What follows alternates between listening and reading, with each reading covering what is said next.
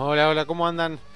Bueno, bienvenidos. Mi nombre es Gonzalo Pagura y este es un nuevo capítulo de Invertir en Conocimiento, un podcast en donde vamos a hablar sobre finanzas, sobre economía, sobre inversiones para que puedas aprender cómo mejorar la administración de tu dinero.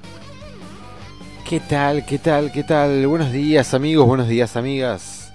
¿Cómo están? ¿Cómo comenzaron la semana? Espero que excelentemente bien. Espero que hayan comenzado con mucha energía y que tengan una gran semana el resto de los días que queda. Ya llega la primavera, el sábado es el día de la primavera, así que espero que lo festejen con mucha felicidad con sus seres queridos. Yo particularmente la voy a pasar en familia, aunque sean mis amigos más cercanos, para mí son mi familia.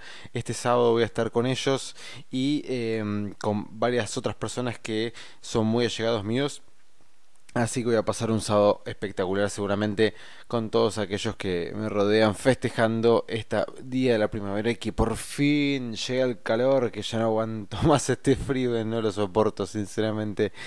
Así que feliz, feliz de que comience eh, ya los, los días lindos, aprovechando aprovechando tomar un poquito de sol y cargar bien, bien las, las pilas para arrancar todos los días con la mejor energía posible.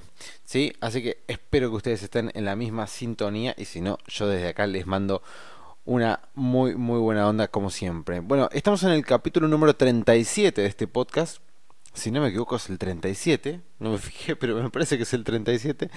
Em, y hoy vamos a hablar de inversiones. Vamos a hablar de un tema que a mí me gusta mucho, que particularmente me atrapa mucho, que son los sesgos conductistas y hoy va a tocar el sesgo de confirmación. Así que en unos minutos nomás voy a estar hablando sobre esto, de qué se trata y por qué es tan importante al momento de, em, de tomar decisiones de inversión.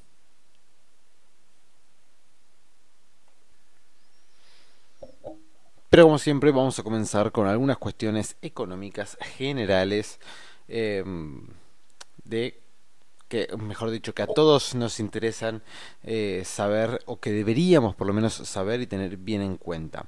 Primero en principal, lo más destacado que pasó en estos últimos días fue el ataque que tuvo Arabia Saudita que em, lastimó fuertemente sus reservas de petróleo y esto hizo que el precio del petróleo se disparara al alza, em, lo cual afecta en gran parte a muchas empresas de manera positiva y en gran parte a, otras, a otros sectores de manera negativa. ¿A quienes, por ejemplo, los que cargamos nafta cuando liberen los precios de la nafta con estos niveles de atraso, ya sea por el nivel de precio del petróleo y por el nivel de tipo de cambio, y nos va a pegar un, un golpazo bastante fuerte el precio de la nafta cuando, cuando la liberen.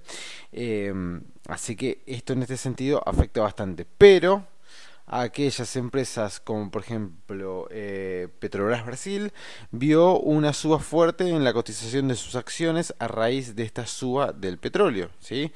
Eh, así que ojo con esto porque el, el tema está bastante volátil y em, está subiendo fuertemente el precio del petróleo. Así que si estás invertido en alguna empresa en una empresa que se dedica a este rubro seguramente te está yendo bien, bastante bien. Em, quería hacer algunas aclaraciones con respecto a el dólar ya que hubo tanto eh, movimiento y tanto eh, tantas novedades, vamos a ver, eh, o por lo menos vamos a poner un poquito más claro el tema dólar y sus operaciones que se pueden llegar a hacer o no. Em, con el tema también que pasó lo, de la operación del rublo, que la conté la vez pasada. Bueno, vamos a ver todas las nuevas reglamentaciones que aplican para personas físicas, que ahora se las llama personas humanas. Por ejemplo, eh, no se puede comprar dólares de manera ilimitada, ¿sí? Sepamos que podemos comprar solamente hasta 10 mil dólares, ya sea o en banco o en brokers. Eso como punto número uno. Como punto número dos, se puede comprar dólares con dinero que proviene de una transferencia bancaria, ¿sí? Lo que no se puede es comprar dólares con pesos resultantes de operaciones en el mercado. Ojo con eso. Hay que, hay que aclararlo porque eso mucho no lo leyeron, pero hay que tenerlo en cuenta. Si se puede, por ejemplo, em, operar bonos en dólares eh, con liquidación a 48 horas por menos de 10 mil dólares, pero no se puede operar bonos en dólares en contado inmediato por menos de 10 mil dólares. ¿sí? Recuerden que la liquidación tiene diferentes plazos. Ustedes pueden optar por liquidar en contado inmediato o en 48 horas. Si lo van a hacer en 48 horas, pueden hacerlo por menos de 10 mil dólares. En contado inmediato no pueden hacerlo por menos de 10 mil dólares. Eh, siguiendo con esta línea de compra y venta de dólares, no se puede comprar dólares y comprar un bono en dólares en el día por menos de 10 mil dólares, ¿sí? Pero sí se puede comprar dólares y a los 5 días comprar un bono en dólares a 48 horas por menos de 10 mil dólares, ¿sí? Entonces vos comprás los dólares, tenés que esperar 5 días, al cabo de 5 días compras bonos que estén nominados en dólares con liquidación a 48 horas por menos de 10 mil dólares, no hay ningún tipo de problema. Em, bien, no, no, se puede comprar un bono en dólares por menos de 10 mil dólares y venderlo en el día por pesos, no se puede hacer. Lo que se puede hacer es comprar un bono en dólares a 48 horas por menos de 10 mil dólares tenerlo 5 días en cartera y venderlo en pesos a 48 horas. ¿Sí? De vuelta, lo que sí se puede hacer es comprar un bono en dólares en liquidación de 48 horas por menos de 10 mil dólares, ¿sí? tenerlo 5 días en la cartera y luego venderlo en pesos a una en liquidación de 48 horas. ¿Está bien? Y por último, no se puede hacer toda la operación que habíamos hablado la semana pasada del rublo con menos de 10 mil dólares en un día. Lo que sí se puede hacer es comprar dólares, ya sea en el banco o en el broker, tenerlos 5 días, comprar un bono luego de esos 5 días a 48 horas, tenerlo otros 5 días, ¿sí? Este, desde la cartera eh, y venderlo en pesos en 48 horas. Esto es un total de 14 días. Si sacamos el promedio, lo que están tratando de hacer es justamente evitar la operación que veníamos haciendo todas estas semanas de El Rublo, en donde constantemente estábamos comprando dólares, este, comprando un bono en dólares, vendiéndolo en pesos y así sucesivamente y hacernos de la diferencia por arbitraje. Bueno, quisieron evitar esto y lo lograron. Ahora tenés que esperar muchos días para poder completar toda la rueda y eso te lleva a asumir un riesgo de varias cantidad de días en el precio de cotización del bono, ya sea en pesos o en dólares, por lo cual ya pierde, em, ya pierde gracia o pierde simpleza o em, inmediatez, ¿no? O sea, si vos tenés que esperar 5 días, bueno, dentro de esos 5 días puede pasar cualquier cosa con el precio del bono, lo cual haría que automáticamente corras un riesgo muy, pero muy, muy grande. ¿Sí? Bien, esto a modo de resumen, después creo que no, no hubo notas demasiado salientes.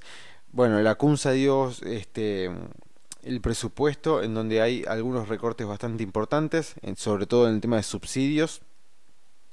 Em, para poder llegar a la, meta fiscal prevista para el año que viene. En el presupuesto se considera una inflación del 30 y pico por ciento y este, la economía creciendo al 1%.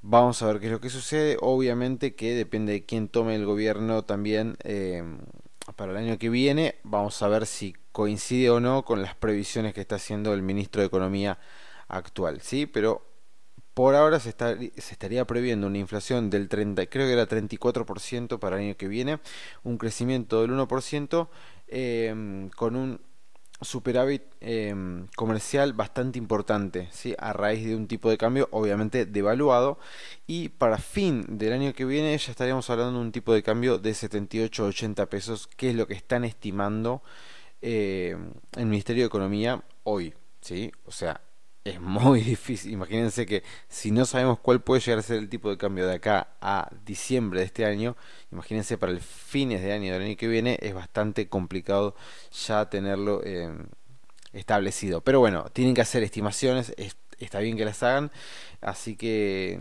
las estimaciones para fin del año del 2020 son esas, ¿sí? un tipo de cambio en los 80 pesos más o menos, que es lo que, lo que está estimando el ministerio para hacer el presupuesto.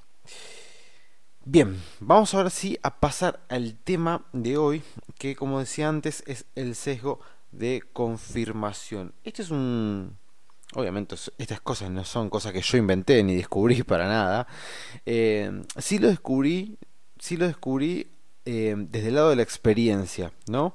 O sea, primero me pasó y después me tocó encontrar que en un libro alguien hablaba justamente de esto y yo dije, ah, con razón.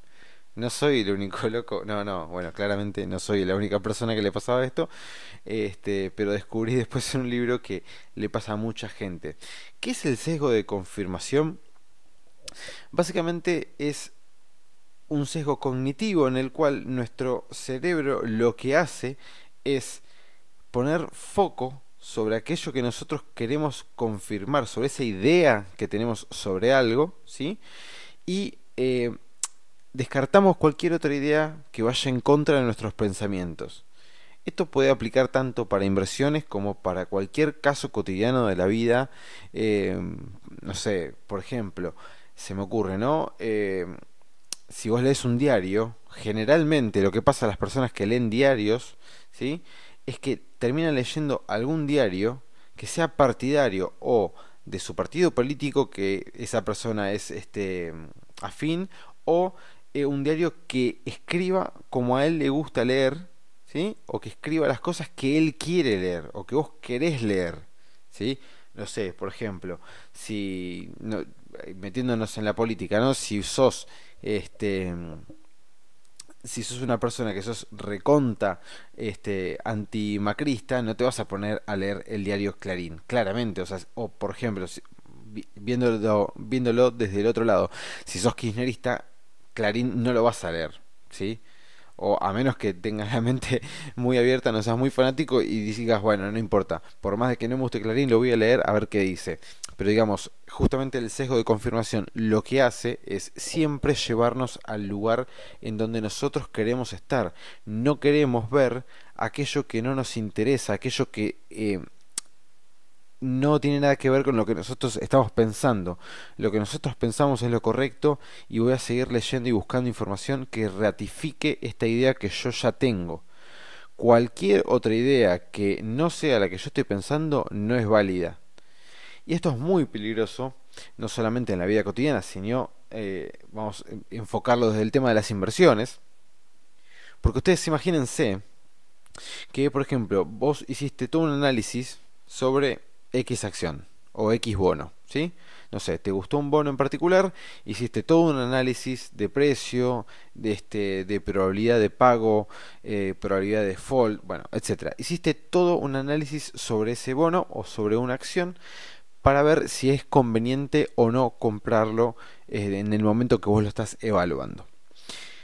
Ahora, si vos llegas a un punto en el cual estás totalmente convencido de que esa evaluación que vos hiciste es la correcta y no hay posibilidad de que haya otra que contradiga esto, ¿qué puede llegar a hacer? Y bueno, puedes llegar a entrar a, no sé, Twitter, por ejemplo, o a seguir em, o ver algún este influencer financiero, por decirlo de alguna manera, y empezar a buscar información que ratifique que lo que vos estás diciendo es así.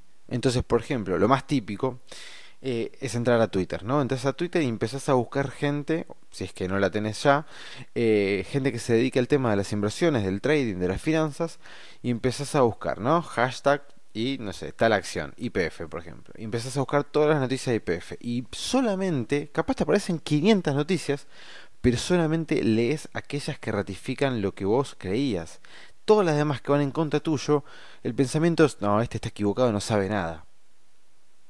Y esto es muy peligroso. Porque estás viendo solamente una parte de todo el abanico, estás viendo solamente una parte de todo el panorama. ¿Cómo sabes que vos estás en lo cierto y otro está equivocado?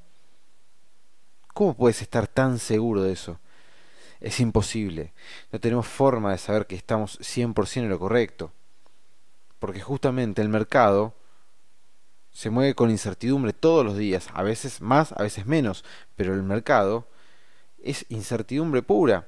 Obviamente pues es un análisis probabilístico y este 100% objetivo decir, bueno, las probabilidades de que pase tal suceso son más grandes que pase este otro, ¿sí? No sé, tenemos un 80%, un 80 de probabilidades de que suba esta acción y un 20% de que baje. Bueno, perfecto, vamos a invertir eh, al alza, claramente. Pero digo, mientras haya un 20% de probabilidades de que igualmente pueda caer, no podemos descartarlo. Y el sesgo de confirmación lo que hace es eso, descarta automáticamente cualquier otra opinión que vaya en contra de lo que nosotros estamos eh, pensando o analizando. Y esto a mí me ha pasado en varias oportunidades y realmente me ha llevado a tomar muy malas decisiones. Eh, y la parte más peligrosa es que cuando no se da eso que vos habías analizado. Vamos a poner un ejemplo claro de lo que a mí me pasó. Yo en su momento había hecho todo un este, análisis técnico de la, del Banco Galicia, ¿sí? porque estaba comprando opciones financieras de Banco Galicia. Bien.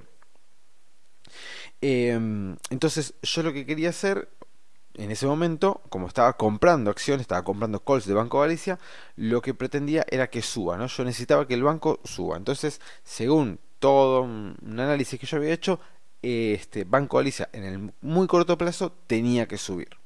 Listo. Eh, me meto en la inversión, empiezo a comprar opciones de compra de Banco Galicia, que otro día comentaré bien de qué se trata en las opciones. Em, ¿Y qué pasa? Bueno, Banco Galicia no empieza, no sube, ¿no? O, no me acuerdo, creo que empezó tipo disparejo. Empezó a subir un poco, después bajar, subir, bajar, subir. Yo necesitaba que suba constantemente. Por lo menos por un tiempo muy corto, pero con fuerza. Eh, y no pasaba. Entonces, ¿qué hice? Empecé a entrar a Twitter. Empecé a ver todos los que, este, todas las personas que se dedican a las finanzas, a las inversiones. Empecé a buscar, a ver que hablaban sobre Banco Galicia. Entonces todos los que decían, sí, Banco Galicia tiene que subir porque esto, esto y esto, entonces yo decía, claro, sí, este tipo tiene razón, está viendo lo mismo que yo, entonces esto tiene que ser correcto, estamos los dos en lo correcto. Y todos los que decían, che, no, miren que Banco Galicia está débil, me parece que no va a subir, que puede llegar a caer, no, entonces ya automáticamente decía, no, esta persona está equivocada, no sabe nada, no analizó bien todas las variables. ¿Qué pasa? Pasó el tiempo, no subía, pasó el tiempo, no subía. Y este sesgo de confirmación te ata tanto a tu idea, te ata tanto, pero tanto a tu idea, que te terminas negando totalmente de que no puede ser que estés equivocado. Y el dinero se te va yendo, se te va yendo. Y vos ves que el dinero cada vez tenés menos dinero en la cuenta, pero igualmente vos estás, pero casi obnubilado por lo que estás pensando, casi obsesionado, te diría, por lo que estás pensando y por tu análisis. No aceptás de que te equivocaste y entonces caes en una gran y profunda pérdida. Y cuando recién pudiste tomar coraje, decir me equivoqué y arremetes y vendes la posición, ya es demasiado tarde, tuviste una pérdida muy grande y volver a recuperarte de eso te va a costar mucho tiempo y muy probablemente tengas que poner más dinero para intentar recuperarlo. Entonces, y resumiendo, ¿qué es el rasgo de confirmación? Es un rasgo cognitivo en el cual nuestro cerebro solamente ve la parte de la torta que él quiere ver y todo el resto no lo ve, no lo mira, no lo analiza ni siquiera, no lo tiene en cuenta. Entonces, cuando entremos en este tipo de situaciones tenemos que tener algo, un engranaje dentro nuestro que nos haga clic, nos saque de este, em, de este foco que estamos haciendo en solamente una parte del panorama y nos lleve a ver todo el espectro, todo el abanico de este, posibilidades, de probabilidades que tenemos, ya sea de acertar o de no acertar. De esta manera vamos a conseguir unas inversiones muchísimo em, más duraderas en el tiempo em, y vamos a poder este, tener rendimientos realmente mucho más altos que si solamente nos quedamos con nuestros pensamientos. Es fundamental, fundamental nutrirse y aceptar de que tranquilamente nos podemos estar equivocando porque todas aquellas personas que ponen en riesgo su capital corren el riesgo de equivocarse. Nadie está exento de cometer errores y les aseguro de que nadie acierta al 100%. Amigos, amigas, esto es todo por hoy. Nos vamos a ver en el próximo podcast que te voy a contar una noticia de primicia excelente, así que no te lo pierdas. Te mando un fuerte abrazo y que tengas una gran semana. Chau.